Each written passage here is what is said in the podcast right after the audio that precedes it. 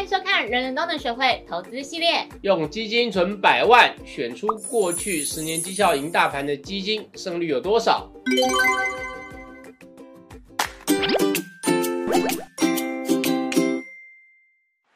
通狗嘿，赌了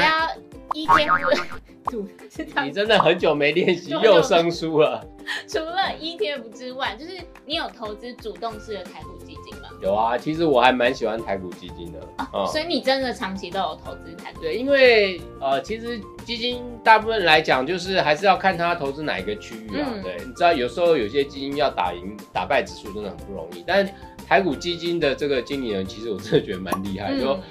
平均来讲呢，能够打败大盘指数的还不少。嗯，所以我自己也蛮喜欢。你真的去看那个呃那个台股基金长期报酬率，看起来这真的是很流口水。不然我们等一下介绍给你看，你就知道。好啊，啊，悠悠，我问你，我们这一集为什么突然变成做基金？是这样的，因为我们都会去看网友留言嘛，对啊然后最近就有网友在问说，就是除了 ETF 之外，就是我们存股除了 ETF，、那主动式的台股基金是不是也可以存？嗯那长期持有的状况下，他们打败大盘的胜率高不高？好问题，good question。哎，通常你知道，在会议上如果讲这句话是为了什么？知道我？知道，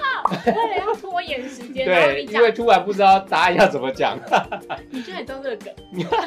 好了，为了找出客观的答案啊，我们悠悠真的很用心啊，帮我们找出了过去十个完整年度来做观察哦，也就是我们统计二零一三年到二零二二年这段期间，在不计交易手续费的情况下，哦，我们从二零一三年的第一个交易日投入一笔资金哦，十年后在二零二二年的最后一个交易日赎回。来看看谁的绩效赢大盘，胜率又有多高呢？啊，补充一下，基金如果有配息，在持有期间不再投入，会直接计入最终报酬。我们来看图卡，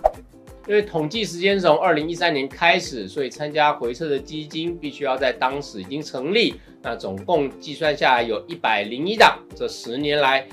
大盘含息的报酬率哦，年化报酬率是十点一六趴，其中呢有四十七档的台股基金打败大盘。胜率是四十六点五趴啊，那前五名的年化报酬率都超过十五趴。第一名是安联台湾智慧基金，年化报酬率快要二十趴，相当亮眼。第二名也是安联的基金是安联台湾大坝基金啊，这是很老牌的基金啊，它的年化报酬率是十七点一趴。那第三名啊，统一黑马基金啊，大家应该也很熟悉，长期绩效很优异，它的报酬率是十五点八趴。啊，第四名是野村优质基金啊，这一支也是野村的旗舰型的台股基金啊，它的年化报酬率是十五点一趴。那第五名统一台湾动力基金啊，它的年化报酬率也是十五点一趴。换句话说，如果你在二零一三年年初，如果你闭着眼睛就是射飞镖，嗯你买台股基金，就是而且持有十年的话，你大概会有一半的机会能够选中那些绩效战胜大盘的基金。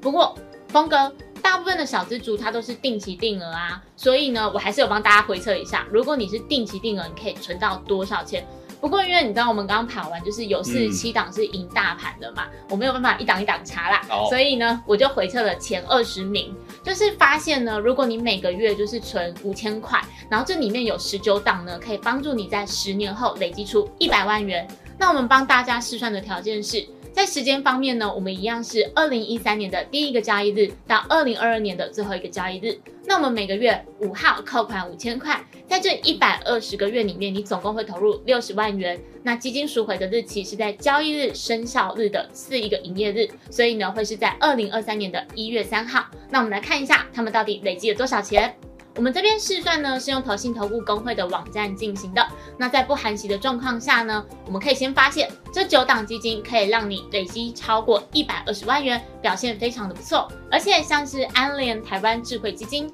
最终可以累积出高达一百六十三万元左右。我们用 IRR 计算年化的报酬率，发现大约一样是二十 percent，比起单笔投资毫不逊色。不过补充一下，为什么这边要用 IRR 来计算年化报酬率呢？因为呢，你定期定额，你第一笔投入的资金跟最后一笔投入资金的时间其实落差非常的大，所以 IRR 的计算呢，它其实是考量到时间的就是差异化这样子。所以这个部分呢，我们就是用 Excel 的 IRR 的函数来计算的。那我们回来再讲一下刚刚可以累积出百万元以上的基金，这边呢还有另外十档是可以让你累积出百万元的哦。来看下一张图卡。我们可以看到，在榜单上，像是台新中国通基金、凯基开创基金、野村台湾运筹基金、野村红玉基金等等，一直到台新台湾中小基金，它都可以让小资族每月定期定额五千元，然后最终累积出一百万元。刚刚说啦，我们用 IRR 试算安联台湾智慧基金的年化报酬率大概是二十 percent，这边呢台新台湾中小基金则是十一 percent 左右，表示我们即便是定期定额，这十九档的年化报酬率大概是介于十一到二十 percent 之间，绩效也不输大盘的单笔投资哦。那我们常常会在说，啊，股市的长期报酬可能在八趴上下。可是我们算出来的结果，哎，其实这十年呢，台股的长期报酬或指数报酬呢，居然都在十趴以上哦，年化报酬率。那为什么是这样呢？哦，这当然也跟过去十年啊，台股整体来讲呢，是以多头趋势向上的呃期间比较多。那定期定额的人呢，又得到了一个好处呢，是。过去这十年呢，里面前面有一段时间哦，大概是在二零一五年哦，跟这个二零一八年的时候呢，市场呢比较差一点啊，特别又在二零二零年呢也再跌了一次，然后在疫情之后这段期间有一段急速大涨期哦。所以定期定额的投资者呢，在前面回档期累积了比较多低价的单位数，然后又在二零二一年享受到全年度大涨哦。虽然二零二二年是回档了一些哦，不过在长期来看，这些低档时间累积到的单位数哦，在这个后面大涨期呢，还是发挥了很好的绩效累积效果。所以说明定期定额确实是相当不错的策略哦，不要猜高低哦，你只要选对市场趋势向上的市场。就可以得到不错的报酬率。峰哥，嗯，虽然话是这么说，可是刚刚我们其实前面跑出来，你发现其实还是有一半左右的台股基金，过去十年的绩效还是输给大盘的嘛。而且我观察，就是因为台股里面有很多爆发力很强的电子股，所以大部分的台股基金其实里面都有这些电子股。那我们到底要怎么挑出就是绩效可以相对比较好的标的呢？我自己的投资方法是比较简单啦，哦，我就我通常就会去看这些。呃，基金公司他们长期有一些呃旗舰基金哦，不管是像我们刚才前面提的统一啊，哦，或是安联投信啊，或是像呃野村投信，他们有一些呃旗舰型的台股基金，长期以来的表现都很不错。那我通常就会锁定他们来作为我最主要投资的基金啊，因为他们的长期的绩效已经被证实了是一个很稳定而且不错的状况啊。另外也还有一种方法呢，就是可以参考《Smart》杂志里面呢。固定都会帮大家介绍一个法则，就是四四三三的挑基金法则。那什么是四四三三法则呢？哦，我们可以来看一下。第一个四是指一年期基金绩效排行在同类型的前四分之一。第二个四是指两年、三年、五年期。以及今年以来基金绩效排行在同类型基金的前四分之一。那第一个三指的是六个月绩效排名在同类型的前三分之一。第二个三指的是三个月绩效排名在同类型的前三分之一。啊，那在 Smart 支付月刊里面。啊，每个月都会跑出呃这个月的四四三三的表啊，那大家可以参考一下。如果你经常看到这档基金常常入四四三三的表，就表示它的表现是很稳定的，就可以列为你的呃优先的考量的投资标的。